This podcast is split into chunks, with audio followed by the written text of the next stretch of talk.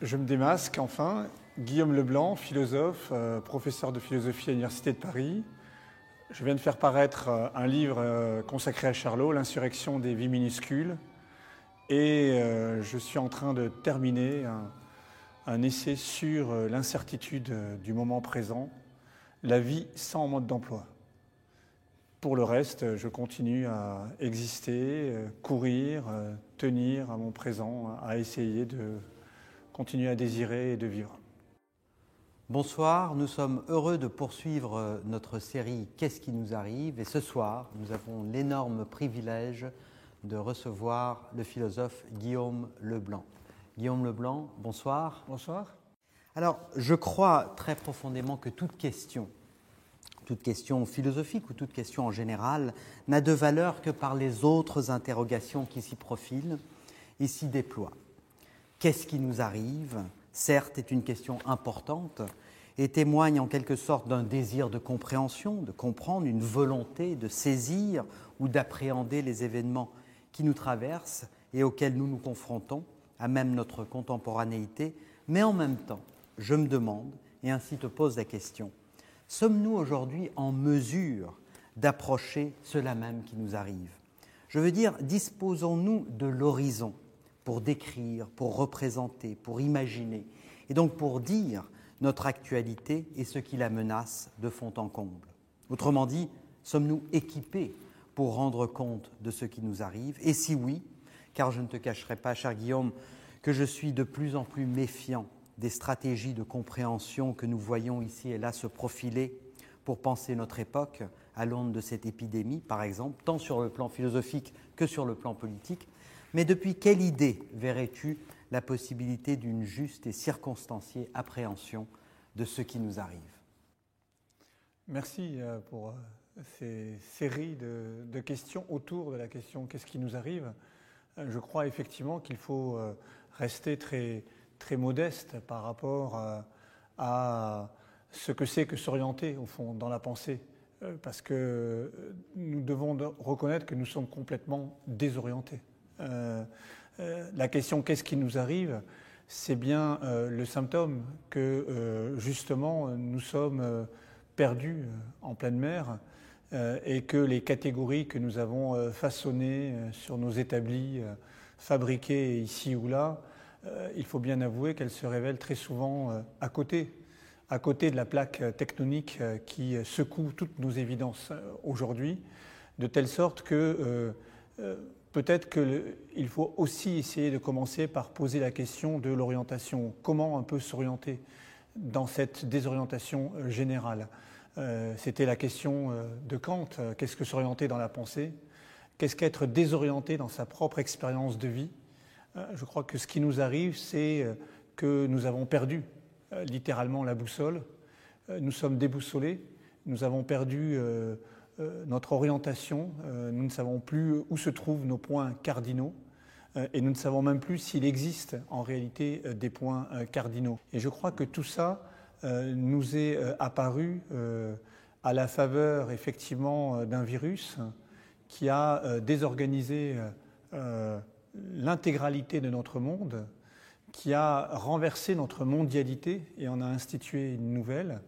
Euh, et euh, c'est précisément euh, cela qu'il s'agit d'essayer de, de, penser tout en reconnaissant qu'on est au milieu, au milieu d'un processus. Penser au milieu, c'est être affecté par lui.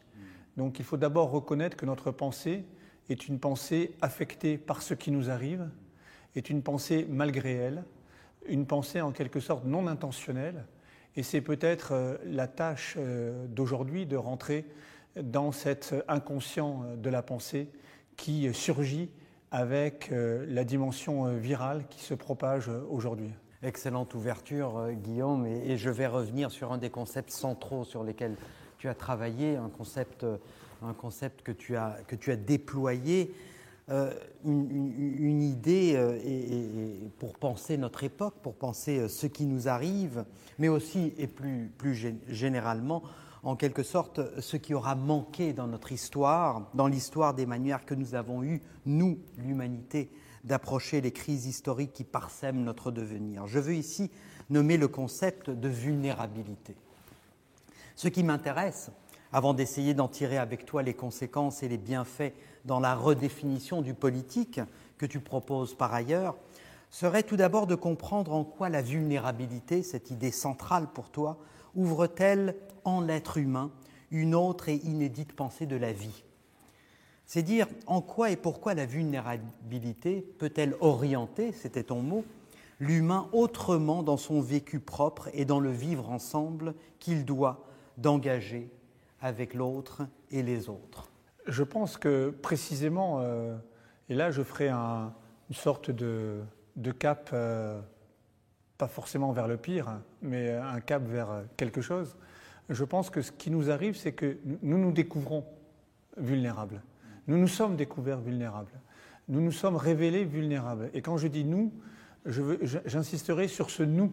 Euh, effectivement, euh, euh, chacun d'entre soi a, peut, a, l'expérience de, la vulnérabilité à l'occasion d'une maladie, d'une perte d'emploi, d'un deuil. mais à l'échelle mondiale, au fond, le nous a été affecté de vulnérabilité. Et donc, ce nous que nous avons eu tendance à construire, très souvent d'ailleurs en, l'opposant à un eux éloigné, qu'on a débarqué euh, hors des mers, euh, les réfugiés, qu'on a débarqué euh, vers des terres lointaines du quart-monde, etc. ce nous, justement, arrogant, dans le sentiment d'une sorte d'invulnérabilité constitutive euh, d'un état aussi euh, de vie qui a à voir avec euh, le débordement des flux du capitalisme mondial que nous connaissons aujourd'hui, ce nous a, littéralement fondu avec ce virus. Il s'est en quelque sorte révélé tout aussi vulnérable que ce eux qu'on avait externalisé justement dans le monde de la vulnérabilité. Il suffit de penser à quelques mois avant la manière dont on considérait combien les épidémies euh, étaient toujours les épidémies des autres, euh, des vies des pauvres, euh, des vies du tiers-monde, parce que ces vies-là, entre guillemets, étaient des vies trop proches de la nature, avec des risques de contagion, avec des milieux animaux trop évidents, avec des sous-équipements hospitaliers.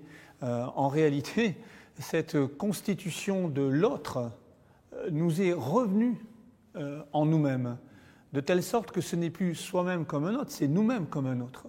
Nous-mêmes sommes devenus cet autre que nous avions projeté du côté des vies que nous pensions vulnérables. Nous-mêmes sommes devenus ces vulnérables que nous voulions écarter de notre représentation. Et je pense que euh, euh, qu'on assiste là à un changement de constitution de régime du nous qui est euh, durable. Évidemment que, sans aucun doute, les batailles économiques reprendront, que sans aucun doute l'arrogance néolibérale de la prédation économique reprendra, mais est entré pour la première fois de manière mondiale dans le cœur du nous quelque chose comme la vulnérabilité et qui tient à une exposition à la blessure. Être vulnérable, au fond, qu'est-ce que c'est? C'est être exposé à la possibilité d'être blessé, et c'est précisément ce que nous éprouvons dans nos corps et dans les vies relationnelles avec lesquelles nous sommes euh, en rapport, justement. J'entends énormément résonner dans ce que tu dis, évidemment, Foucault, son grand concept de biopouvoir. Pour, pour, pour Foucault, la biopolitique hein, euh, signifiait une structure de contrôle, une structure de contrôle et donc euh, quelque part de domination, de pouvoir et d'autorité, affectant non pas seulement les normes universelles, que le sujet autonome se donnerait à partir du dictat de la loi morale rationnelle, mais aussi, mais aussi et surtout les corps. Hein, tu, viens, vous venez de parler des corps. Foucault marquait singulièrement en quoi le biopolitique n'était pas uniquement un instrument de pouvoir exercé à l'encontre de ce qu'on pense ou croit, mais aussi et plus radicalement de ce qu'on désire, de ce qui nous fait jouir, ou au contraire de ce qui nous fait souffrir. En ce sens, il ouvrait à une capacité d'analyse des mécanismes et des stratégies de notre socialité tout à fait inédite où, par exemple, mais ce n'est pas l'unique motif de cette analyse, on peut voir à l'œuvre les structures de transformation et donc ce que Foucault appelait la disciplinarisation des corps. Évidemment, nous pourrions ici se livrer, euh, vous et moi, à une interprétation très intéressante des structures de cette disciplinarisation des corps et l'éducation, par exemple. Que signifie éduquer hein euh, Que faisons-nous, vous et moi, en tant qu'éducateurs, professeurs, enseignants-chercheurs, si éduquer implique ou suppose une disciplinarisation des corps? Mais aussi, et c'est peut-être là une question plus directement actuelle, quoique, pour nous aujourd'hui, j'aimerais t'entendre sur l'effet de cette pandémie, de cette épidémie qui affecte évidemment nos corps, on parlait de, blessures justement, tout aussi bien que nos modes de pensée à la fois personnels et sociétaux, dans la mesure où nous pouvons dissocier les deux. L'effet donc de cette pandémie sur le politique et sur le lien aussi ancien que le politique lui-même entre la vie et l'organisation de notre communauté de vie. Il est certain que euh, face à ce qui nous arrive, euh, les, réponses politiques, globalement, ont consisté, euh, en tout cas dans, oui, euh, dans un premier temps, mais même un second, et même un troisième, et même sans doute demain un quatrième, ont consisté en une série de, de, vieilles recettes disciplinaires au sens strict du terme. Je veux dire par là que ce que Foucault avait décrit dans Surveiller et punir, précisément à propos de euh, la peste et euh, du quadrillage disciplinaire de la ville pestiférée euh, revient d'actualité d'une manière étonnante. ces règlements, quand on regarde ces règlements de comment gouverner une ville qui est éprouvée par la peste, il nous semble qu'ils ont été écrits aujourd'hui, or ils datent du XVIIe siècle, du XVIIIe siècle encore pour certaines, pour certaines villes. Quand on lit le journal de la peste de Defoe, par exemple, qui est un texte absolument incroyable dans lequel euh, Defoe tient les comptes finalement de euh, ses souvenirs de la, peste londonienne, euh, qu'il agglomère à la ville de Marseille dans des, dans espèces de chroniques très très précises où il tient le, le, compte du nombre de morts, quartier par quartier, paroisse par paroisse, etc., on s'aperçoit que la, mise en règlement de la ville de Londres à, l'âge de la peste a consisté dans une surveillance hiérarchisée de chaque quartier, a consisté dans une, sorte de quarantaine sociale très très stricte, bref, dans une logique, a culminé dans une logique de confinement, une, logique de confinement doublée d'une logique de contrôle. Or, c'est très exactement ce dispositif disciplinaire-là qui est d'une certaine manière réenclenché aujourd'hui, dans des proportions de contrôle plus ou moins grandes, mais par quasiment tous les États. Et le paradoxe, c'est que nous sommes pourtant dans un moment, entre guillemets, biopolitique. C'est-à-dire que nous sommes dans un moment où il s'agit de, euh, au nom de la santé et de la vie, qu'il s'agit de valoriser, euh, il s'agit de revenir à une recette disciplinaire pour rééprouver la valeur de la vie. Euh, évidemment, dans cette construction politique, on ne peut pas s'empêcher de, penser que, euh, euh, au nom de la valeur de la vie, qui devient une espèce d'impératif quasiment absolu, toutes les valeurs qui constituent la vie sont suspendues. au nom de la valeur de la vie, on défait les expériences de vie. Et donc on est dans ce moment paradoxal où la vie est valorisée comme principe alors qu'elle est dévalorisée comme expérience pour les vivants que nous sommes. Et c'est cette déflagration de la vie comme expérience à laquelle nous assistons aujourd'hui et qui rend effectivement la question qu'est-ce qui nous arrive si éprouvante et si angoissante. Parce que dans qu'est-ce qui nous arrive, je ne peux m'empêcher de, lire aujourd'hui, et, et sans doute que ma réponse aurait été différente il y a quelques mois, que précisément, ce qui nous arrive, c'est que nous n'y arrivons plus. Nous n'y arrivons plus, et c'est précisément ce qui est en train de nous arriver. Ça veut dire que l'état de nos forces vitales est en train, en quelque sorte, de, perdre pied. Euh, euh, le, désirable de nos forces vitales chavire à partir de ce qui nous arrive et comme si, au fond, le vital de toutes nos existences, affecté par le viral du virus, était en chute libre euh, aujourd'hui. Et la grande question, c'est comment se soulever au sens euh, euh, fort du terme, au sens d'arriver à se relever, comment, comment soulever à nouveau ces forces de vie contre ce vital viral affaissé qui nous envoie dans un labyrinthe, dans un labyrinthe d'attente permanente dans lequel nous sommes, puisque j'ai l'impression de plus en plus que nous sommes entrés non pas dans le labyrinthe de la loi euh, à la manière de Kafka euh, à la fin du procès, mais dans le labyrinthe du virus, euh, puisque nous qui attendions à la porte du premier virus, nous attendons maintenant à la porte de son variant, et nous sommes en train d'attendre à la porte du variant, du variant du premier virus, de telle sorte que nous sommes entrés dans un labyrinthe dont nous ne voyons littéralement aucune sortie. Et c'est cela que nous sommes, je crois, en train de d'éprouver dans notre propre corps, justement. Oui, je vois, je vois très très bien. Et là, évidemment, il y a Foucault, mais il y a aussi du Nietzsche qui revient. Hein. C'est cet inquiétant, euh, cet inquiétant hôte, hein, le nihilisme qui guette mais je souhaiterais donc euh, à ce moment-là, pour parler justement de relève et de relève possible et comment se relever de tout ça, je, souhaiterais revenir à ton idée centrale, celle de la, celle de la, celle de la vulnérabilité. Euh, parce que je, je, je, vois, je vois très bien votre travail euh, philosophique. Ce n'est pas juste seulement un travail philosophique qui se, qui se fait dans une tour d'ivoire. Vous êtes un philosophe aussi engagé euh, dans la redéfinition active de notre vivre ensemble, de la politique de notre vivre ensemble. Et donc, revenir à cette idée de vulnérabilité. Euh, je rappelle évidemment que vous avez publié un ouvrage très important et, qui nous parle aujourd'hui plus que jamais.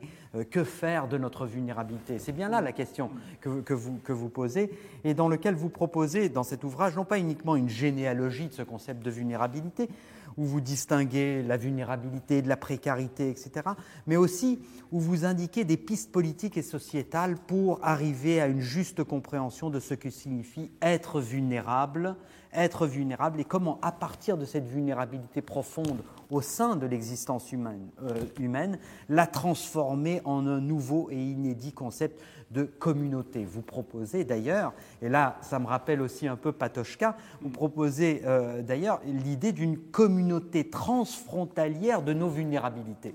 Alors première question, est, qui participe justement de cet effort de se relever de, ce nihilisme et de cette, de cette, pandémie qui nous affecte dans une sorte de mauvais infini, hein, mauvais infini, variant, variant du variant, variant du variant du variant. Euh, première question, quel est le langage de cette vulnérabilité? Quel peut être le langage de cette vulnérabilité? C'est-à-dire, quelle serait la parole capable de rendre justice à ces vulnérabilités existentielles profondes qui sont les nôtres? Et seconde question, comment rendre ce langage commun, finalement?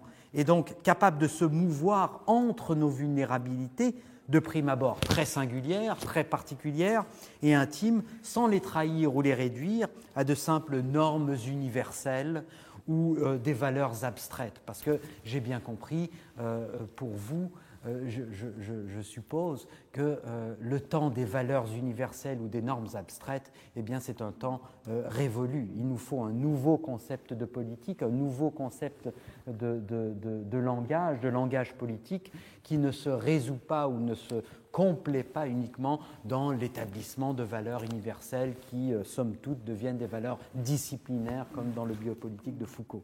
Donc quel est ce langage? Eh ben, Je crois que l'expérience de la vulnérabilité est en train de devenir un peu notre lot commun.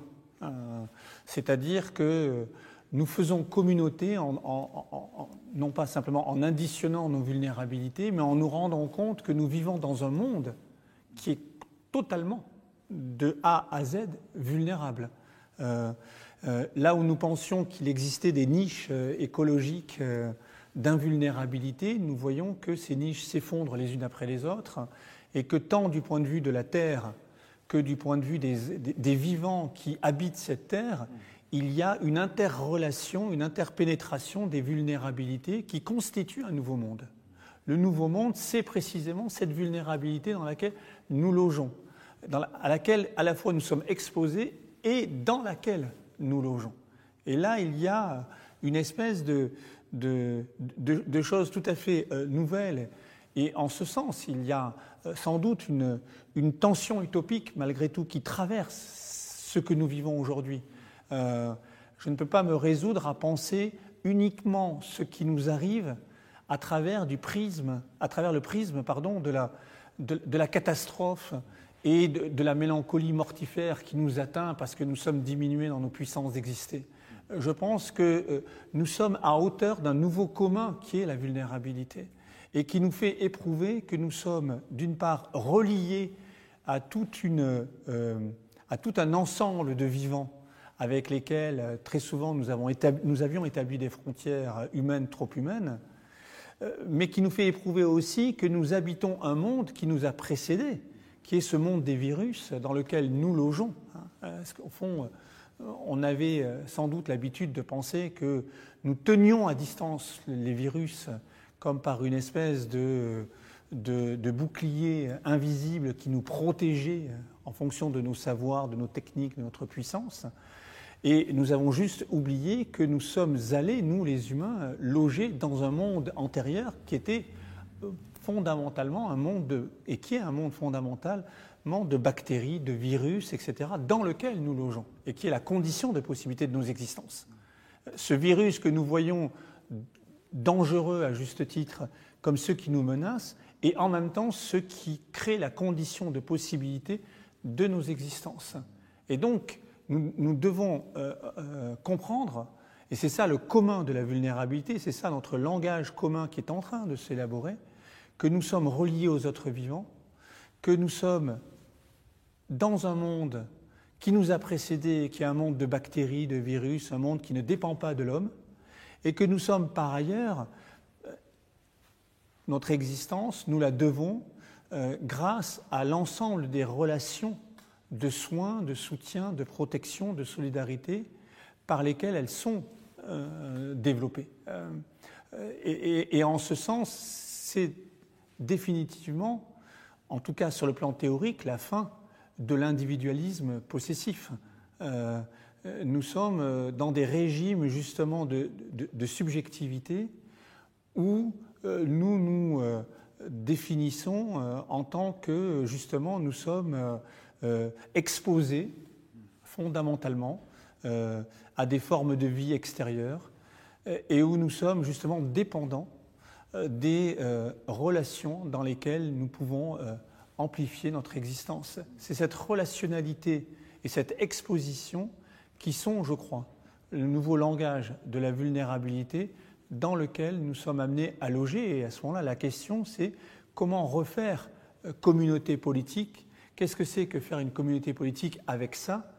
Je crois que euh, l'aspect, euh, d'une certaine manière, transfrontalier du virus et aussi de certaines formes de réponses euh, virtuelles que nous avons développées en tant que vivants humains pour répondre à ce virus, nous mettent sur la voie, effectivement, de formes de cohabitation qui, sans doute, mettent à mal des logiques euh, état-national et territoriales qui cependant aujourd'hui ont tendance à revenir au premier plan parce que les réponses sont globalement des réponses sécuritaires, des réponses en termes de surveillance, en termes de vigilance, des réponses qui refont euh, nation et refont euh, territoire. Oui, alors c'est très intéressant parce qu'évidemment, tant sur le plan politique mais aussi sur le plan philosophique, ce que vous proposez, c'est une sortie de ce fantasme philosophique euh, aussi ancien que, Platon lui-même, d'un retour à l'origine, d'un retour à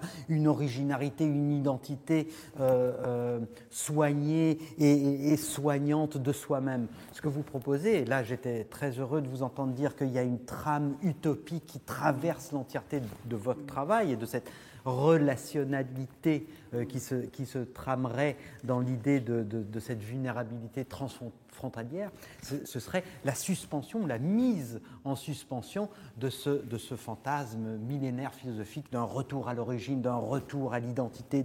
Et donc vous, euh, si, j'ai bien compris, vous proposez, euh, pour, pour, repenser ce qui nous arrive aujourd'hui, euh, eh bien, une certaine éthique de l'avenir, une certaine éthique tournée vers l'avenir et vers la relationnalité qui pourrait se tracer à l'avenir. Oui, tout à fait. Et je propose en particulier que aussi nous, peut-être que nous, prenions à nouveau au sérieux tous ces bricolages existentiels par lesquels euh, nous avons collectivement euh, fait face à ce qui nous arrive. Ce qu'il y a d'intéressant aujourd'hui, c'est bien sûr ce qui nous arrive, ce qui nous affecte, mais c'est aussi, euh, ce sont aussi ces, bricolages par lesquels nous parvenons à faire avec ce qui nous arrive, à faire malgré tout. Ces micro-inventions qui rendent la vulnérabilité partageable et précisément vivable. Merci beaucoup Guillaume Leblanc. C'était Qu'est-ce qui nous arrive avec euh, Guillaume Leblanc.